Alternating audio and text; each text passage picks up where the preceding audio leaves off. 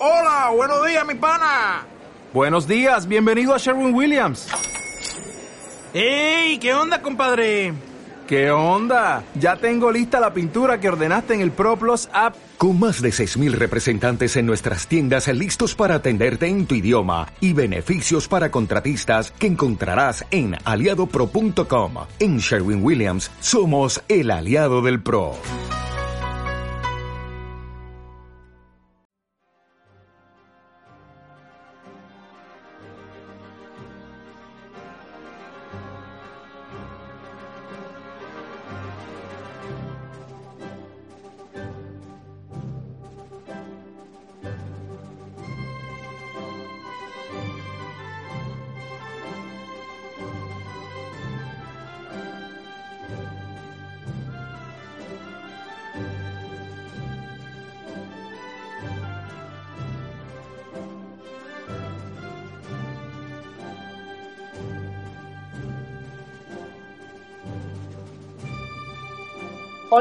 Días queridos amigos y oyentes, ¿cómo estáis?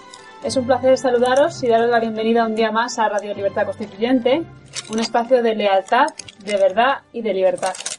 Soy Cristina Bazán y hoy es domingo 28 de diciembre de 2014 y como suele ser habitual los domingos, contamos con la participación de nuestro amigo y colaborador en Varsovia, José María Alonso. Muy buenos días, José María, ¿cómo estás hoy? Buenos días, Cristina, y don Antonio y Elena, que está por ahí. ¿Qué apellido has dicho? José María Alonso. Alonso. Ah, bien. ¿Me he equivocado al decirlo? No. Ah, bueno. Muy bien, un placer tenerte aquí un día más, eh, José María. Igualmente, Cristina. Aquí en Madrid, en nuestro estudio de Somos Aguas, tenemos también a Elena Bazán, abogada y colaboradora de la radio los domingos. Muy buenos días, Elena, ¿cómo estás? Buenos días, Cristina, muy bien. Y por supuesto, como todos los días, sin excepción, tenemos a don Antonio García Trevijano que me mira con una media sonrisa que... Media no. Es que viene de atractiva. Y saben mi debilidad por las mujeres y están, están, abusan de mí los dos. Venga, vamos, Cristina. Pues vamos a darle paso. Elena nos va a leer los titulares o vamos a... Sí. Pero convendría que pidiera unos pasos de agua porque es que cuando hablo ahora y, y Pues vamos. decimos aquí ya verás cómo nos traen agua enseguida. En fin, no, ya sigue. Continuamos. Muy bien, Elena, pues si nos... Sí, pues en el país el titular que viene en portada es PP y PSOE limpian su imagen ante el riesgo de un descalabro electoral. Y luego en el cuerpo de la noticia dice, el PP y el PSOE han puesto en marcha estrategias para recuperar la credibilidad ciudadana. Hasta ahora, y a tenor de las encuestas, los esfuerzos de los dos grandes partidos no parecen haber calado en la opinión pública, que ve cómo son incapaces de consensuar siquiera un pacto anticorrupción. Ahí veis, amigos, como siempre. Los periódicos ponen titulares que no tienen nada que ver con la realidad. Eso es mentir. Esto no es eh, informar mal, esto es mentir. ¿Qué dice el titular? Literalmente, PP y PSOE limpian su imagen. ¿Limpian? ¿Qué quiere decir? Que lo han logrado. Limpian su imagen ante el riesgo de un descalabro electoral. ¿Y cuál es la noticia? Exactamente la contraria. Que no limpian su imagen. No logran limpiar su imagen. Y aquí lo que ha leído, acaba de leer. Elenita, Elena, ¿es esto? Dice, a pesar, a pesar de todo su esfuerzo, dice literalmente, no, no logran recuperar la credibilidad ciudadana. Los esfuerzos de los dos grandes partidos no parecen haber calado en la opinión pública, que ve la opinión cómo son incapaces de consensuar siquiera un pacto anticorrupción. Eh, Esto es evidente. Así que, además, voy a, a- terminar esta noticia porque según quien tenga de presentador de la prensa me inspira más comentar una cosa y otra. Y la, como hoy está Elena presentando la noticia, pues voy a seguir la estrategia de interrumpir cada una, porque así tenemos más pretexto para volver a oír su voz. Verás, estamos con el país. Y en el país, ¿qué es lo que están diciendo? Pues creen los pobres periodistas, estos no, los vendidos periodistas que no dicen la verdad, fingen creer que la corrupción puede combatirse mediante los pactos anticorrupción. En primer lugar, ya dije aquí una vez que es el colmo de cinismo que los partidos propongan, entre ellos PP y PSOE, para terminar con la corrupción, un pacto entre ellos. Es decir, muy bien, de acuerdo. ¿Eso qué quiere decir? Pues están reconociendo que la corrupción depende exclusivamente de ellos dos. Y que luego, y si quisieran, bastaría un pacto y se acabó la corrupción. Pues es mentira. Ni ellos son la causa de la corrupción, ni un pacto entre PP y PSOE puede acabar con la corrupción. Eso es imposible, porque la corrupción tiene causas mucho más profundas que la voluntad de corromperse de dos partidos. Y las causas más profundas es que la Constitución española no permite la separación, prohíbe la separación de poderes. Y cuando los poderes están unidos, no hay control. Entonces, si hay, no hay control del poder. Entonces, la corrupción es inevitable cuando no hay control del poder y hay libertades individuales. Porque la dictadura, por lo menos la de Franco, no se definió por la corrupción. ¿Pero por qué? Porque era una dictadura ideológica. Era un nacionalista, un fascismo, un autoritarismo nacionalista. La ideología frena y sustituye a la corrupción. La unidad de España, impuesta por la fuerza, la doctrina de la democracia orgánica, la falange, la unión con requete, todo eso impedía la corrupción porque había una ideología. Hoy, que no hay ideología ninguna, que no hay valores ni principios políticos ninguno que sea respetable, ¿cómo no va a ser posible la corrupción? Para evitarla, en un clima, es muy difícil en un clima de hastío de la moral, de la desaparición de las costumbres tradicionales y de la moral y de la ética basadas en, en, las costumbres, pero de una ética política, es imposible e, evitar la corrupción. Y esa es la noticia que no conocen el país. Porque, veamos, dice a partir, ¿por qué cree que los partidos quieren limpiar su imagen, aunque no lo hayan conseguido ni podrán conseguirlo nunca?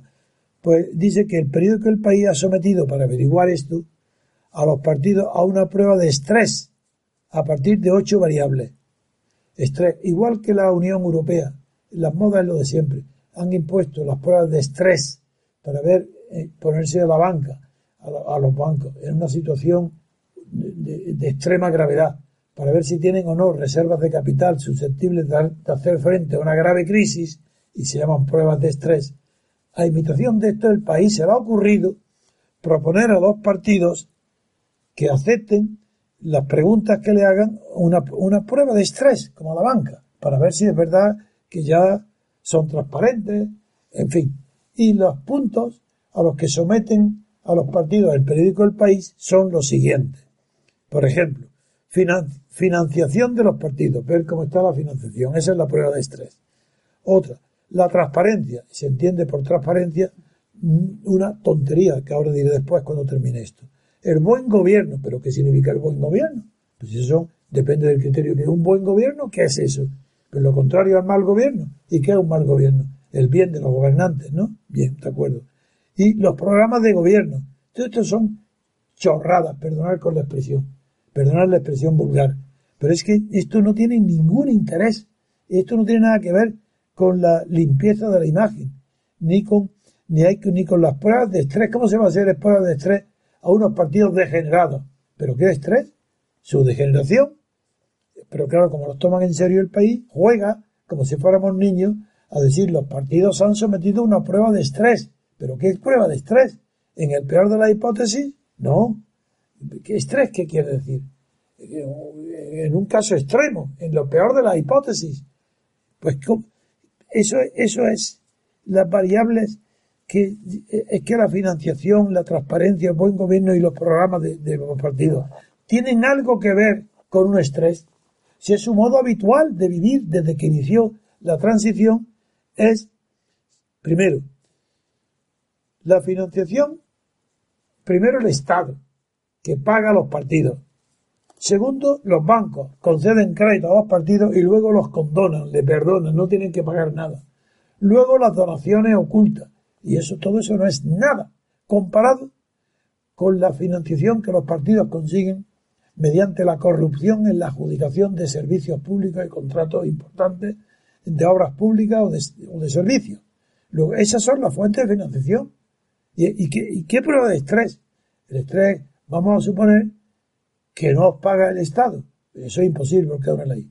Vamos a suponer que no os corrompéis, que tenéis éxito, vaya, vaya suposición inverosímil, pero bueno, supongamos que no tenéis más dinero B, como lo demuestran las Bárcenas y compañía. Y vamos, bien, con eso, ¿qué tiene que ver eso con la idea de buen gobierno y programa de gobierno? Es que el programa de gobierno tiene algo que ver con la corrupción.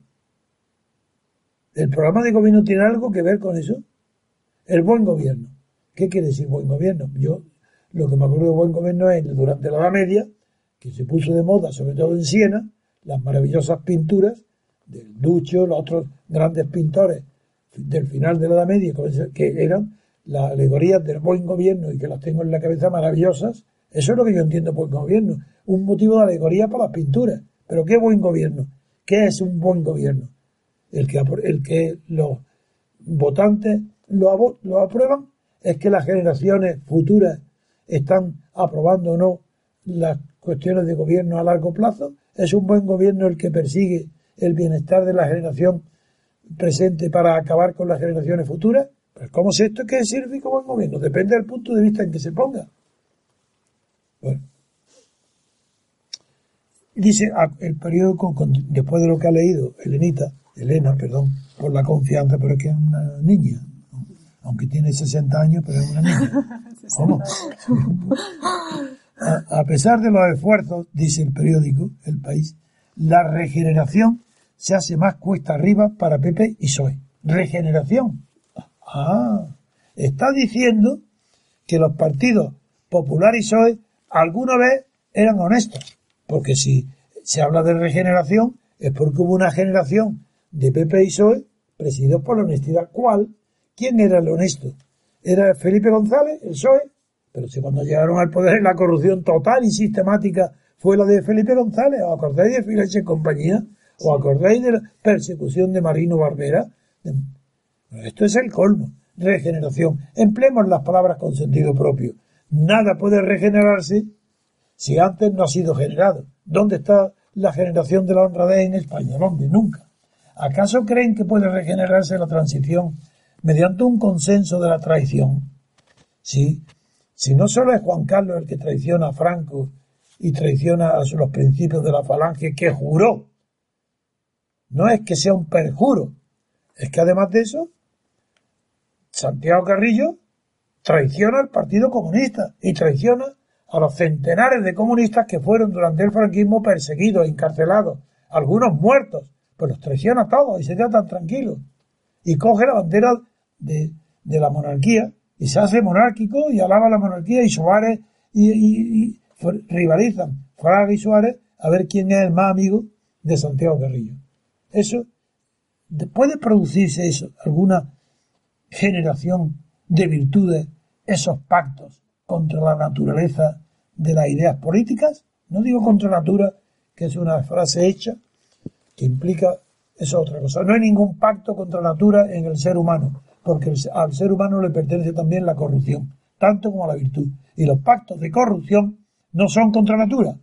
Aunque se le diga que la natura sería el Partido Comunista apartando con los franquistas, pues no es contra natura, porque está en la naturaleza humana la corrupción moral que es previa a la corrupción económica. Si hay corrupción económica es porque antes, previamente, hubo un solar de corrupción moral, que fue el pacto de la transición. Y sobre esa corrupción moral, donde cada uno renuncia a lo que fue en su vida, los franquistas renuncian al franquismo. Y, me parece muy bien, es una maravilla que renuncien, pero que se vayan del poder. La oposición clandestina renuncia a sus principios de oposición al franquismo, me parece formidable, pero que no aspiren al poder. Si, si el problema no está en que sea buena la traición ni mala, es simplemente que no puede aspirar al gobierno ni al poder del Estado, subirse ahí para gobernar a los demás personas que han sido traidores y siguen siéndolo en su vida pública. No entro en la vida privada, porque en la vida privada también, la, por ejemplo, ¿por qué la transición española se caracteriza por la transición? se caracteriza por la traición de los hombres públicos y de los hombres privados. que, que son esos mismos hombres públicos cuando son privados, se divorcian de sus mujeres todos. ¿Pero qué es esto? ¿Pero por qué no habéis divorciado 24 horas antes de la transición? Hacen un pacto de poder y se divorcian. ¿Y por qué cambian de vida?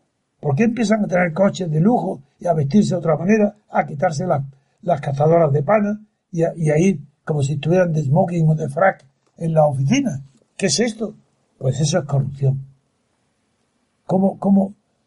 Ese es el primer punto. Vamos a pasar ahora al, al periódico El País, si tiene otras noticias en el interior. Sí. O antes, si quiere, no, para ser más sistemáticos, como seamos casi siempre en el mundo. A ver si, aunque yo creo que en el mundo venía poco, pero a ver tú que seleccionas el mundo. En el mundo yo creo que no venía ninguna noticia No importante. ninguna, pues No. entonces en el interior. ¿qué En el venía? interior venía la noticia, bueno, eh, venía este, Bueno, el editorial una, de Casimiro. hay una, foto Sí. en el mundo que me interesa. Lee el pie de foto porque luego a José María, que nos está oyendo, Sí. debe de saber que hay una fotografía en el mundo Sí. sobre Putin. Y lee lo que dice para que la oiga Los José María. autógrafos. La- espera un momento, que estoy- es que no oye José María. Sí, superponemos la voz. Venga. Los codiciados autógrafos de Putin.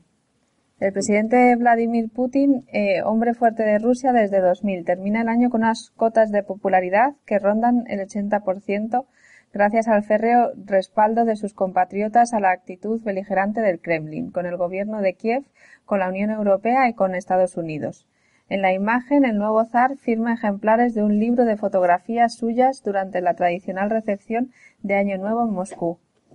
Qué propaganda. Bueno, pues ya ves, José María, cómo es posible una primera página de Mundo dedicada a llamarle zar, pero es que, es que no pueden olvidar la Guerra Fría. Es que son tan poco científicos, tan, tan poco honestos, que Putin no es soviético. Si Putin habrá sido del KGB, pero hoy el régimen ru- ruso no es comunista. Pues aquí no hay, es imposible olvidar que le llamen el zar rojo, Y además dice actitud beligerante de, de Putin, si precisamente la actitud beligerante es la, la de Occidente contra Rusia. Eso es, por eso después lo verás tú. Ahora vamos a ver el mundo, que es lo que dice en el interior. Porque yo En- creo que había varias noticias, ¿no? En el interior del mundo está la, bueno, Casimiro, el editorial de Entonces, Casimiro. antes vamos a ver qué noticias de Nacional dice el, mu- el país, puesto que repiten y está mejor dicho en el país que el artículo de Casimiro sobre Podemos. Vale. Si en el país lo que vamos a destacar es los titulares. ¿De quién? De- de- del Nacional. Sí. Primero los de Podemos. Sí, sí. Bueno, si quieres, muy bien. El soberanismo pasa al ataque contra Podemos. Eso en Cataluña. Sí. CDC ve a la formación de iglesias como el caballo de Troya del proceso catalán. No sé por qué. ¿Quién ha metido el caballo de Troya? Es decir, esto- está diciendo aquí, inconscientemente, que Podemos, Pablo Iglesias, es un caballo de Troya que ha metido el gobierno central, es decir, Madrid, en Cataluña, para acabar destruir el- las ansias separatistas. Luego está acusando a Podemos, presentándolo como si fuera una hechura, una maniobra del gobierno de Madrid. Y también dice otro artículo, los abertzales arremeten contra el euskobarómetro. Eh, Esto es distinto. Esto lo que quieren es decir los nacionalistas vascos, también eh, partidarios de la independencia, creen que los, las encuestas hechas por lo llamado vulgarmente euskobarómetro, donde sitúan a Podemos como segunda posición de las preferencias de los votantes, pues lo que hay es los partidos abertzales están atacando ahora la fiabilidad de este barómetro, como si tuviesen ese barómetro de uh, la- las encuestas estadísticas sobre las intenciones de voto en Euskadi estuviera sesgado, manipulado para favorecer las aspiraciones de Podemos, lo cual es muy discutible, no, es que eso no me lo creo. Y luego, otra noticia importante que sí voy a comentar, Sí. Pedro Sánchez no pactará con Rajoy en ningún caso tras las generales. Los varones sentencian que un acuerdo con el PP sería la muerte del PSOE. Bueno, pues sin un acuerdo, la muerte está ya anunciada. Así, es- está muy bien que Pedro Sánchez diga que no pactará con Rajoy en ningún caso, tras las generales, porque está tan hundido en las intenciones de voto del PSOE, que el PSOE está convencido de que para sobrevivir tienen que tomar distancias con el PP. Y como es imposible que sobrevivan por la presencia de Podemos en las próximas elecciones en una postura que les permita ese orgullo de partido, pues eh, están alejándose de la posibilidad, rechazándola, incluso diciendo en ningún caso, pase lo que pase, aunque no pasemos tal, no pactaremos con el PP, aunque podamos gobernar, no lo haremos. Bueno, primero, las uvas, la zorra y las uvas están verdes. Eso podría decirlo después. Esto tendría valor si después de las elecciones tuviera un resultado honorable que junto con los votos del PP pudieran gobernar una gran coalición.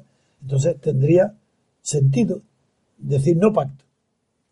Pero que lo diga antes de las elecciones, cuando todos le dan un está hundiéndose en un precipicio, es ridículo e infantil. Eso no tiene valor ninguno. Y en cambio, tienen, porque dicen que los varones que un acuerdo sería la muerte del PSOE, y si ahora hay acuerdo, la, la muerte no es el asesinato, ya el suicidio. La otra noticia que has leído, Elena, se refiere uno a la presencia de Podemos en Cataluña y en el País Vasco. Y en las dos regiones españolas, como son regiones donde hay gobiernos nacionalistas, de carácter nacionalista y separatista, pues están produciendo un efecto esperado, no por ello menos sorprendente por la cantidad. Si Podemos es la segunda fuerza en las encuestas en el País Vasco y, ha, y, rompe en Cataluña con bastante fuerza, es natural que los partidos que creen que se puede obtener la independencia mediante votos, que puede ser separarse de España con unas elecciones, pues claro, esto es un golpe mortal a los dos, tanto en Cataluña como en el País Vasco. ¿Y qué quiere decir lo de que lo del caballo de Troya que antes he mencionado? Pues eso, que es una acusación de que Podemos un instrumento del gobierno español, que es una creación artificial. Figuraros qué locura. Nada más. Yo creo que después de esto, como lo que más me importa es conocer, salvo que actúe luego en algún comentario concreto que me haga José María sobre España, Quería también comentar el editorial de Casimiro del país. Ah, pues ver, dime tú. Venga, muy bien, te lo agradezco. A ver qué dice. El editorial dice, Podemos, Podemos cambia de piel buscando la hegemonía en, en las izquierdas. El giro que ha dado Podemos Ah, en, Sí.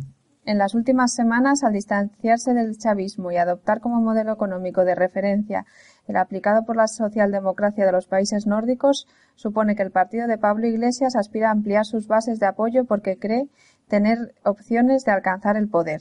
Esta moderación en el mensaje, en efecto, le permite ensanchar su influencia a los votantes tradicionalmente fieles al Partido Socialista. Sin duda es una maniobra inteligente, una vez que ya ha conseguido el objetivo de reducir a su mínima expresión a Izquierda Unida.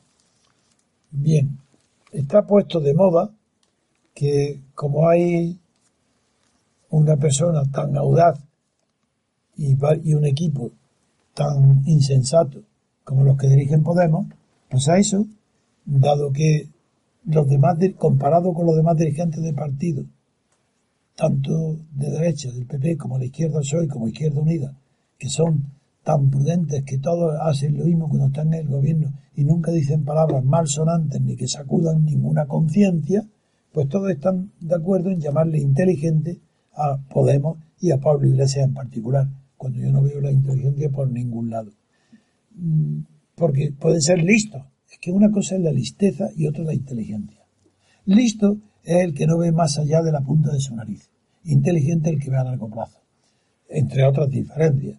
Entonces Podemos, hoy, que es listo, pues está viendo en la punta de su nariz que la indignación, la punta de la nariz, ¿por qué? Porque lo tiene delante de los ojos.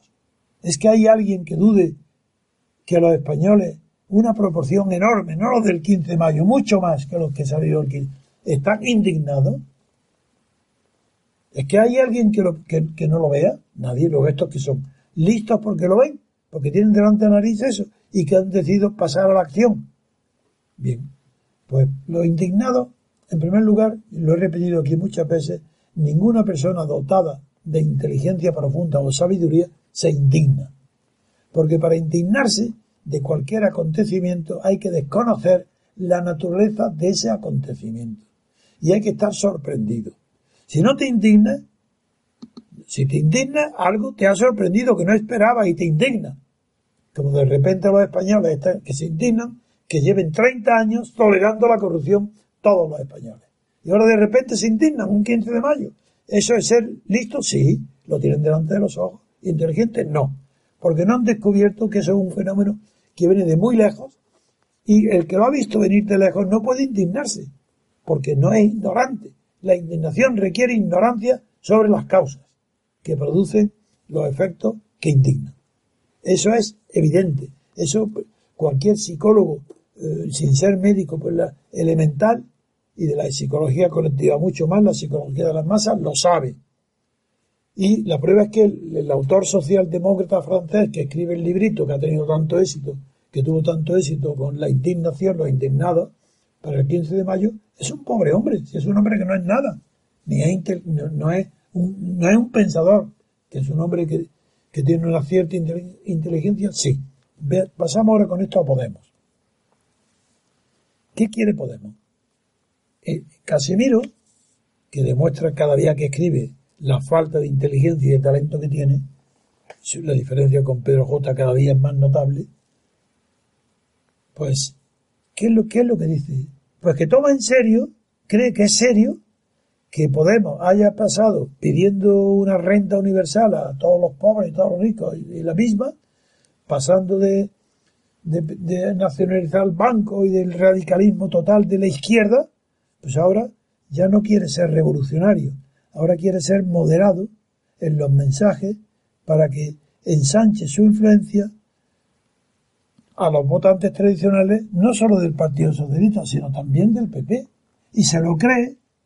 Pero ¿cómo es posible que te puedas creer que una persona puede ser, tener credibilidad si se presenta a las elecciones europeas no con un programa, con tres consignas? Y hoy esas tres consignas las abandona y coge las consignas contrarias, las mismas personas. Pero ¿cómo puede considerar que eso es inteligente? Eso no es inteligente, eso es de un cínico. Pero ¿cómo va a ser? ¿Por qué la inteligencia está unida al cinismo? No. El poder puede estar unido al cinismo, la inteligencia no. Si no podéis calificar de inteligente ni a Podemos ni a Pablo Iglesias, porque no lo son. Son listos. Incluso listillos. Porque si a corto plazo pueden cambiar en sus programas electorales de consigna y decir lo contrario de lo que decían hace un mes, eso no quiere decir que vayan a triunfar más que antes, porque exactamente en la misma medida en que abandonen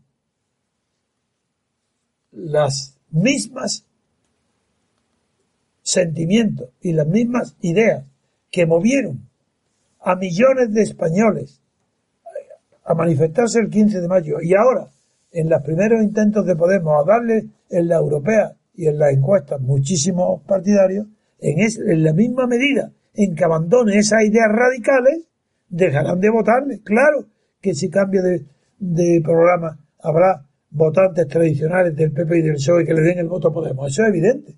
Pero por cada uno nuevo que le llegue, pierde dos. De los que iniciaron apoyándolo. Porque ya no es un partido radical, ya es un partido de derecha. Y partido de derecha ya tienen al PP. Porque tienen que Y si es socialdemócrata, pues ya tienen al PSOE.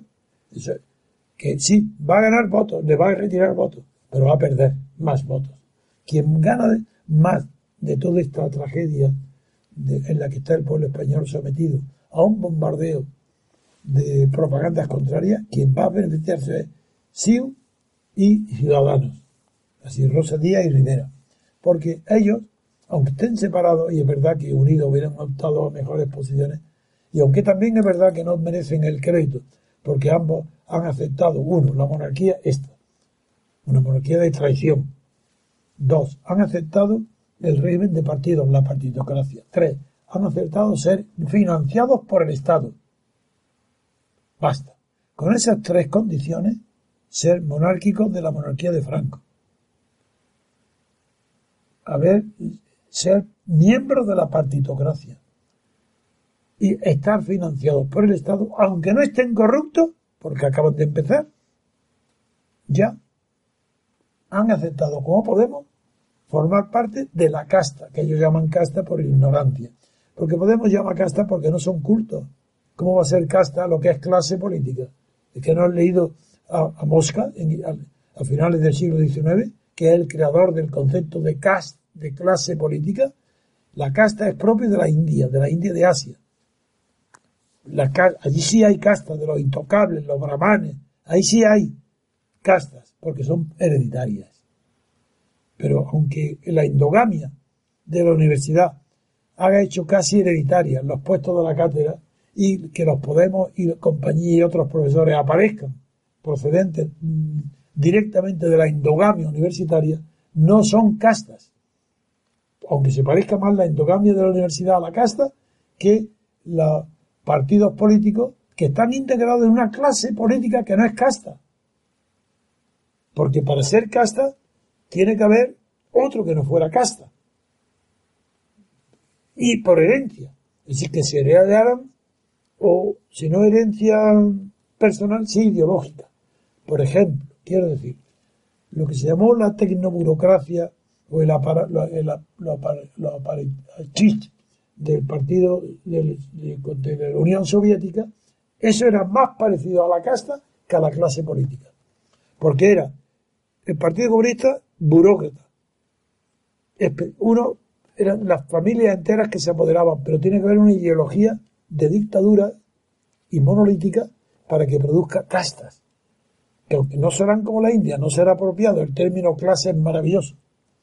Porque quiere decir, por ejemplo en España, que la solidaridad de clase, como ahora lo estamos viendo, entre PP, PSOE, por ejemplo, Izquierda Unida, y los partidos no nacionalistas, la solidaridad de clase es superior a la solidaridad de clase que puede tener, por ejemplo, Santiago Carrillo o el Partido Comunista Santiago Carrillo con la clase obrera.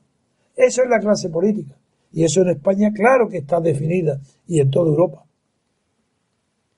Por esta razón, yo no quiero darle mucho tiempo a José María que nos informe y, quiero decir nada más que, que la, incluso la opinión de este hombre, de, de Casimiro, que no es inteligente, pues le da un, cree que puede sumar, que el partido Podemos puede conservar los votos de la izquierda mm, radical, ultra revolucionaria, que no respeta el derecho de propiedad, que no respeta nada, que considera, por ejemplo, los desahucios, como la hipoteca, como no respeta el derecho de propiedad, cree que esos que van a conservar esos van a ganar porque ellos lo digan, que ahora queremos también ser como Dinamarca o como Suecia, pues entonces no van a perder votos. Eso es una opinión imposible de sostener.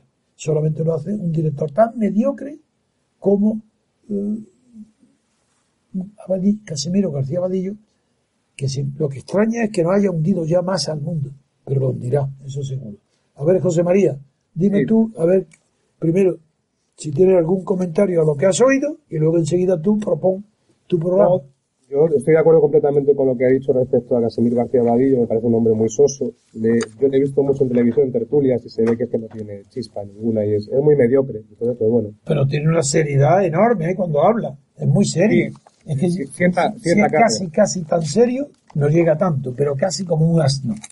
¿Has visto la seriedad del asno? Es algo impresionante. Hombre, porque el buey no. En el buey mudo tiene una tradición ya relacionado con los pensadores grandes de la filosofía clásica, escolástica, el buey mudo. Pero un asno, o incluso un mulo, ¿por qué tienen, por qué tiene fama de ser un mulo el sinónimo de poco inteligente, menos que el asno? Pues eso es lo que tiene la seriedad del mulo, tiene Casimiro. Venga. Pues, pues mire, yo, yo quería, eh, enganchando con el último programa que hicimos, eh, también las noticias que hubo la semana anterior sobre la caída estrepitosa del rublo.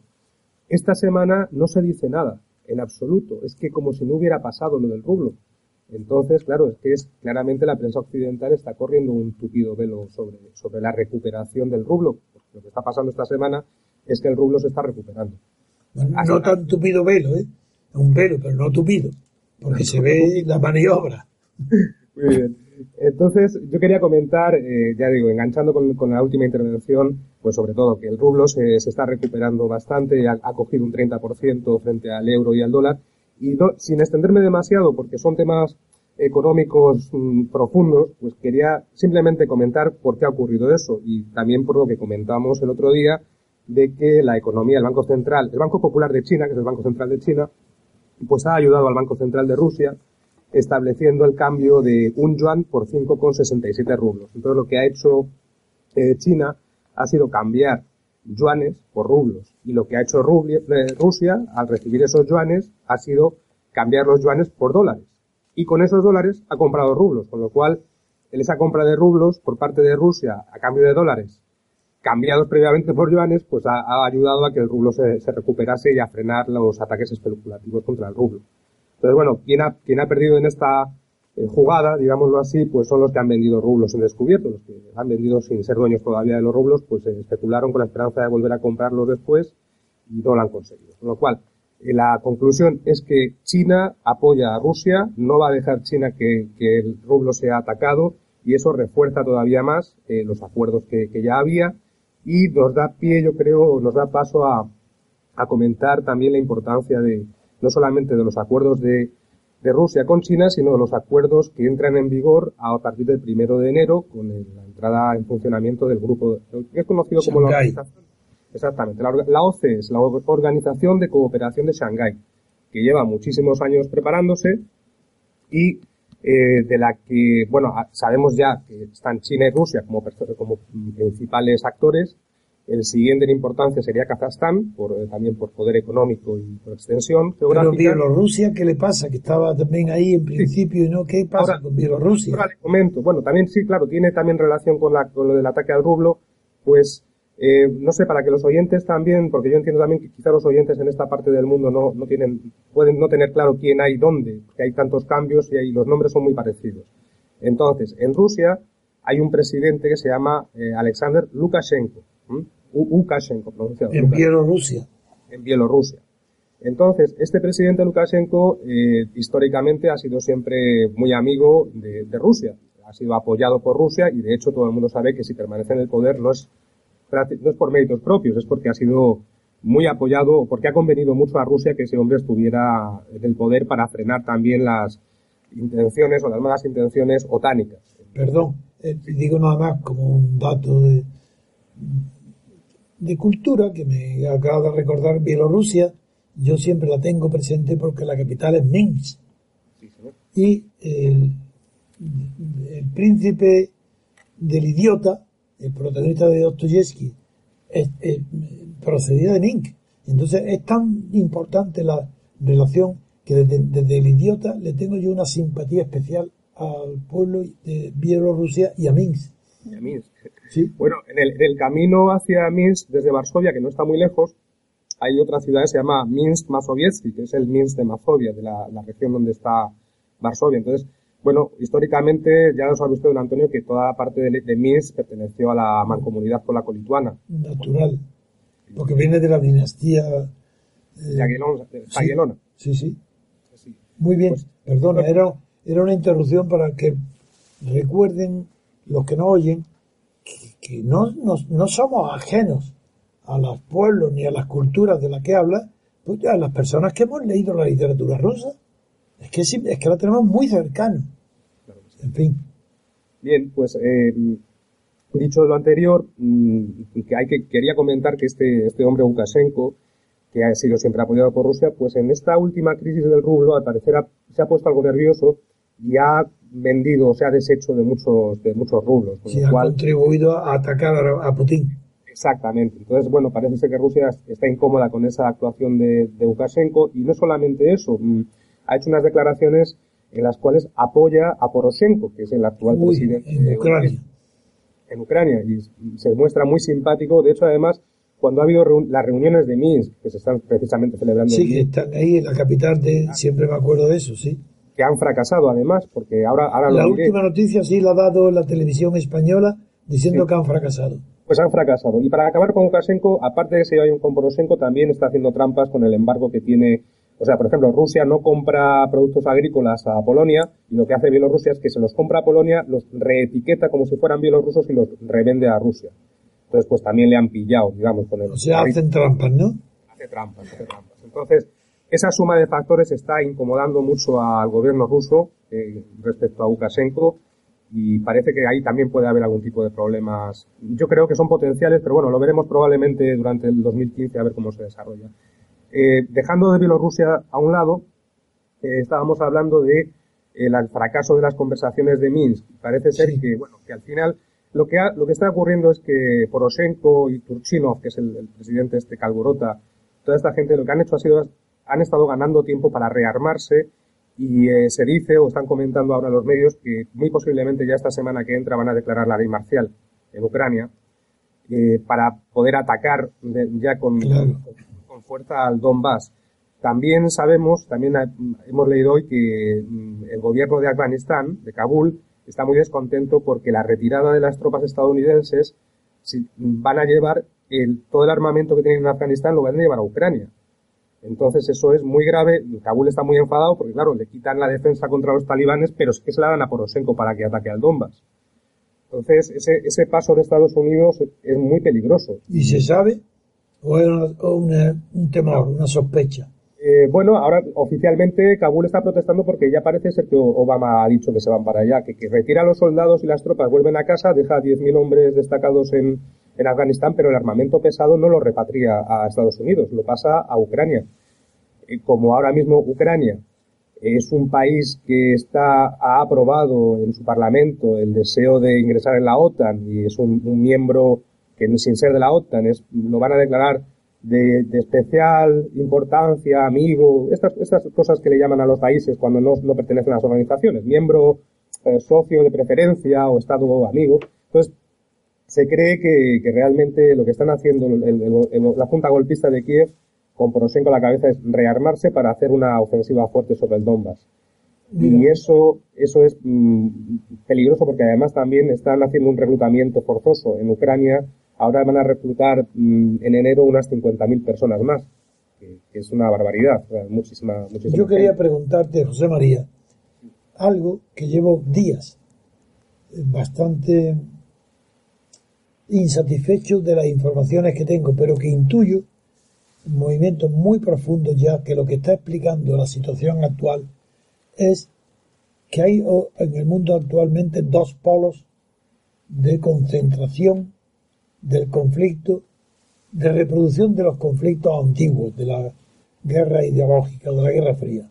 Uno es, evidentemente, lo que todo el mundo ve, que es Ucrania. En Ucrania es un pretexto de Estados Unidos eh, que ha utilizado la torpeza, no, el egoísmo ciego de Merkel y de Bruselas, eso lo ha aprovechado Estados Unidos para ya extender ahí la OTAN. Claro, y tener títeres, gobiernos títeres que apoyen que la OTAN se instale en, en Ucrania. Ante lo cual, para Rusia eso antes era un caso inconcebible porque aunque no haya nada escrito, sí que los acuerdos célebres de, de la paz eh, entre Estados Unidos y, y, la Unión Soviética, uno de los acuerdos fue que la OTAN no se, no se instalaría en ninguno de los países anteriores que estaban antes en, bajo la órbita de la Unión Soviética, entre ellos Ucrania.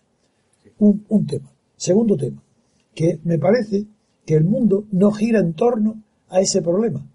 Es decir, que mientras que Europa sigue en sus visiones antiguas y carencias antiguas, querellas, Europa sigue siendo, como la antigua Grecia, un continente querellante, interno.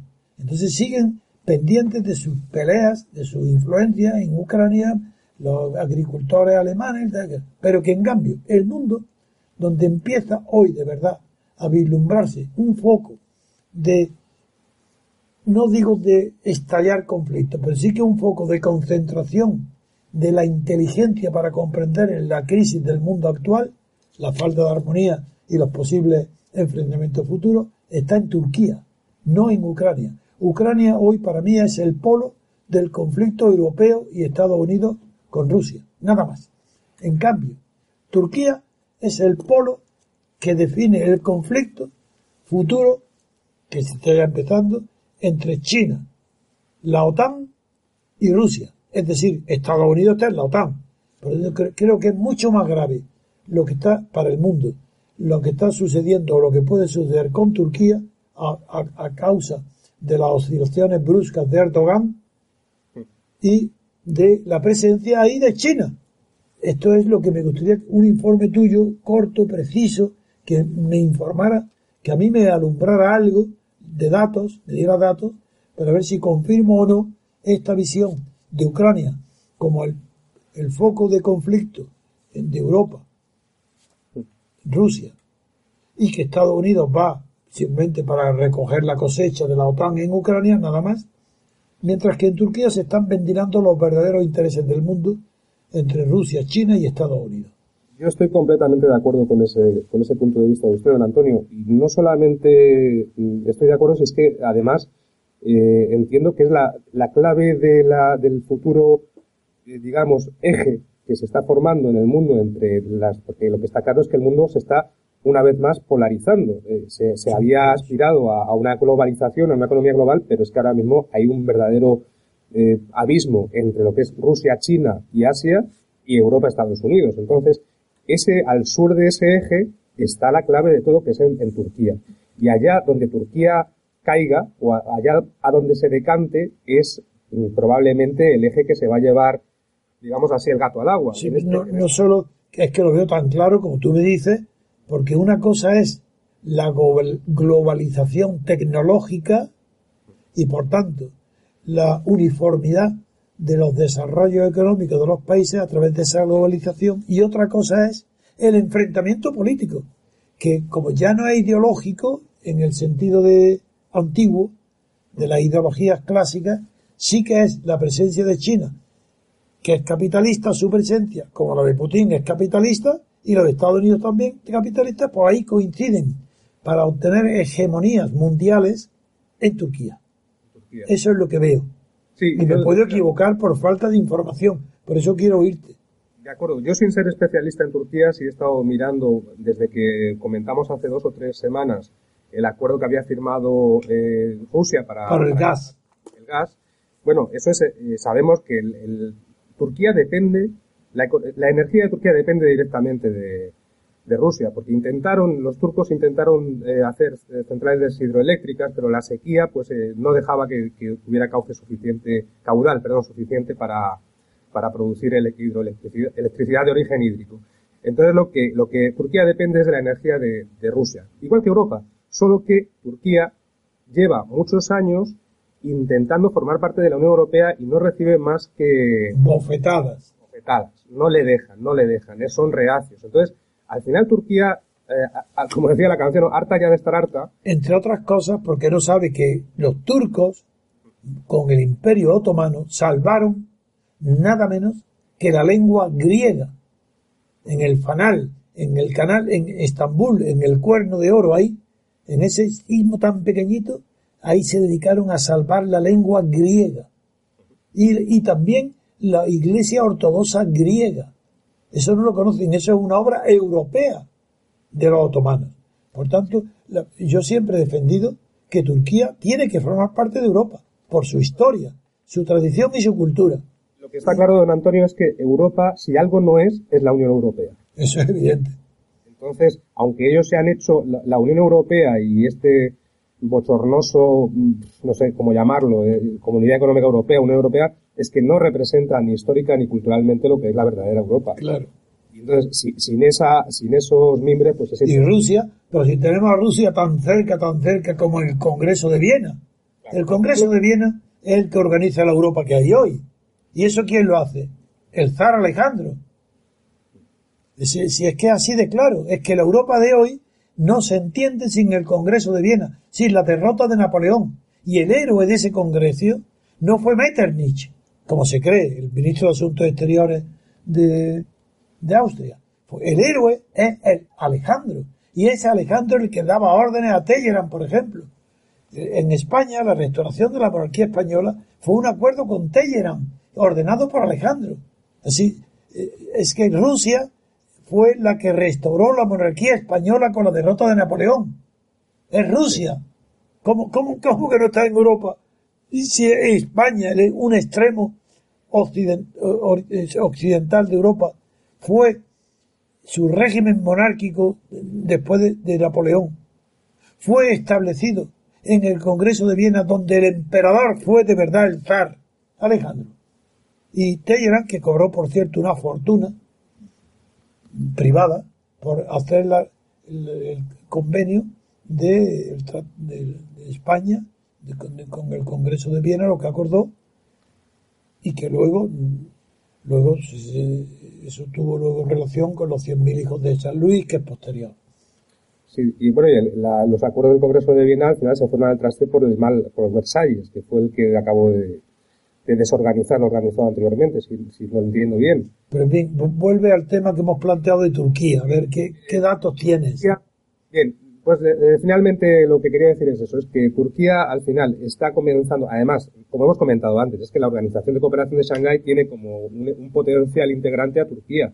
Entonces, claro, Turquía no olvidemos que tiene unas relaciones eh, la Turquía está en Shanghái, ¿no? En claro, Es, que es fundamental. Turquía lleva intentando entrar, o bueno, se, autorizó la entrada de Turquía en la Unión Europea en 2005 y se dijo que tardaría unos 15 años por su extensión y demás problemas. Bueno, ¿y qué conflicto puede haber en Turquía que está en la OTAN? ¿Cómo puede estar en la OTAN y en, el acuerdo de Shanghái? Claro, es que ese es el problema, es que en el acuerdo de Shanghái no está como todavía como, como integrante, como fundador, sino como eh, potencial, como observador, ¿no? Digamos, como tenemos la misma situación que frente a la Unión Europea, parecida. Claro, es que tenemos como Estados miembros de la Unión del grupo de Shanghái son los que hemos dicho, China, Rusia. O sea, tiene un, un, novio con dos amantes, Unión Europea y Shanghái. Claro, luego tenemos, además, además de, los, de los miembros fundadores del grupo de Shanghái, están estados observadores, que son India, Irán, Mongolia y Pakistán, que son, fíjese, potencias nucleares, nada menos que tres de observadores. Y luego están los socios de diálogo, que son Bielorrusia, y Turquía. Sí. bueno, y China, que, que es el problema que plantea, que, que está en la noticia hoy de todos los periódicos, la contaminación. En China ha llegado a un punto ya insostenible y, y no tiene más solución que la energía nuclear, ya no tiene otra. Entonces, otro motivo más de que los intereses de China van a ser contra, otra vez se van a enfrentar con los intereses de Occidente y de Estados Unidos de reducir ya la contaminación atmosférica. Sí, pero al final esa, esa reducción, don Antonio, de contaminación realmente para, no se cumple, porque es que hay estados que están comprando derechos de contaminación. Polonia es uno. Exacto, exacto. Como, como la, la, energía de Polonia es casi todo carbón. Me acuerdo que un día nos informaste muy bien de ese tema en Polonia. Yo, yo vamos, no tengo, en este momento me pilla Inalvis. contaminación de China. Vamos, me informaré. tu sinceridad, esa, esa no es Inalvis, esa está de verdad madura. De acuerdo. Lo que sí quería decir antes de, pasar a otro tema es que de la Organización de Estados de, perdón, de la Organización de Shanghái hay una serie de estados que comparten con Turquía un origen cultural lingüístico muy importante, que son los pueblos túrquicos, que sin ser étnicamente eh, turcos, las lenguas de Turquía, de, de Turkmenistán, de Azerbaiyán, de todos esos pueblos que hay que van desde, desde Turquía hasta Siberia son culturalmente muy, muy parejos, con lo cual es más razonable. Que tú, hablas de todos los pueblos caucásicos. Exactamente, todo el Cáucaso hasta, hasta allá, hasta, prácticamente hasta, hasta Siberia. Sí, incluida Siberia. es, incluida Siberia. Esa, esa, esa cultura, esa lengua es mucho más eh, similar que la, que la mm, digamos, la, lo común que tiene Turquía con la Europa occidental, aunque sí, como usted ha dicho, fue Turquía la que salvó la lengua helénica y la que en, aquella época sí, señor. fue también capital del Estado, de, perdón, del Imperio Romano de Bizancio, eso no se puede olvidar, Constantinopla. Pero sí es cierto que la mayor parte, lo que es la lengua turca y en la extensión geográfica de Turquía, la mayor parte del pueblo turco tira más hacia, hacia Asia que hacia Europa. Porque, porque la parte europea de Turquía no sé si llegará al, al 2%, nada, es pequeñísimo. Otra, otro elemento muy importante es que aunque Turquía es un Estado oficialmente laico, el 99% son musulmanes. Natural. Y eso es lo que Europa no admite, bajo ningún concepto. Lo cual es hipócrita, porque se están facilitando el establecimiento de, de los musulmanes en Europa, en Alemania, sobre todo de turcos. Pero el turco es autóctono, es un pueblo que no tiene mucho de común con los demás países árabes. Exactamente. Le pasa un poco como Irán. En cualquier caso, yo estoy de acuerdo con, con su visión y con, con la, la potencial importancia y sobre todo el pivote que va a significar Turquía para, para el futuro de, de la región. Ahora mismo, hoy, por ejemplo, había leído que hay un, un, eh, destructor americano que ha entrado en el Mar Negro. Entonces, claro, mientras Turquía pertenezca a la OTAN, lo va a permitir, pero en el momento que Erdogan decida no pertenecer o, o- o apoyar a, a- a- Rusia, a China, pues también va a poner pegas para que esas tropas o esos barcos anden por el Mar Negro, ¿no? Pues hay, hay un acuerdo que no permite a los barcos eh, que no sean rusos o turcos estar en el Mar Negro más de 21 días. Y ese acuerdo se lo están saltando constantemente. Lo ha denunciado ahora Lavrov también. Entonces, hay cosas muy que están pasando de manera separada en el mundo, pero que al juntar todo como una, una un puzzle grande, nos deja más o menos adivinar por dónde van a ir los tiros. Entonces espero que a partir de ahora eh, presten la máxima atención que pueda al tema de Turquía, sobre todo a las relaciones de, de Erdogan con Putin. Sí, tienen muy buena relación entre ellos. ¿eh? Eso es. También se le ha criticado mucho a Putin, porque sí es cierto que, que Erdogan es muy autoritario. De hecho, esta semana, por lo que había leído, están hay, hay manifestaciones y hay, están siendo encarceladas y tor- hay torturas todavía en Turquía. Eso es, No, en Turquía se le está acusando de tendencia a la dictadura. Sí, sí es cierto. Bueno, yo tendré, pondré mucha atención en Turquía, seguiré, intentaré averiguar cosas sobre China, aunque el mandarín todavía no lo domino. Pero bueno, intentaré poner, poner el ojo sobre Bueno, pues yo creo que está extraordinario, por lo menos fíjate para mí la alegría, que sé que estás tú pendiente siempre de los fenómenos políticos nuevos que se producen en Rusia, China, Turquía, y que acepten mi, mi tesis sobre que Turquía es más, tiene mayor importancia para el mundo hoy que Ucrania, pues me deja muy satisfecho porque me alegra eh, que coincidir con tu criterio, porque tú estás estudiando siempre todos los días algo que yo solamente me ocupo en mi cabeza pues dos minutos al día. Y no puedo- El que, el que coincide con su criterio soy yo, don Antonio, no ¿Qué? usted con el mío. En todo caso, el que coincide con su criterio soy yo, no usted con el mío. No, pero yo es una visión sin datos. Es, Sí, sí. es una- es casi una visión geopolítica. Entiendo. sí, sí. Pero en fin, bueno, pues gracias. La alegría es mutua, don Antonio. Yo Hasta- creo que estamos haciendo un trabajo de investigación bastante, con los pocos medios con los que contamos, Desde luego. Parece que vamos llevando. Y vamos a seguir cada día mejorándolo y ya hay nuevos datos, nuevos equipos que vamos a empezar a trabajar mejor. A ver, este año nuevo. Así que hasta muy pronto y muchísimas gracias por tu información. Hoy para mí ha sido interesantísima. Gracias a usted por la oportunidad, como siempre. Un fuerte abrazo. Bueno, pues hasta aquí ha llegado el programa de hoy. Le damos las gracias a José María Alonso por su valiosa contribución. Muy interesante siempre lo que nos cuenta José María. Un placer, Cristina. Le damos también las gracias a Elena Bazán, que está aquí con nosotros y, y estamos encantados de tenerte aquí un día más. ¿Cómo Elia Kazan? Será Elena Bazán. Elia Kazan es un director de... Casi, casi va por el camino. ¿no? Sí. Y también, por supuesto, darle las gracias, como siempre, a don Antonio, que nos ilumina cada día en sus programas. Y con la risa, que tengo buen humor. Y tiene muy buen humor. Nada, vamos, los ratos que pasamos con él en el estudio nos lo pasamos muy bien. Yo deseando que lleguen los domingos para ver. Y a vosotros, queridos oyentes, eh, unas felices fiestas, un próspero año nuevo y os esperamos en el próximo programa, será mañana. Muchísimas gracias.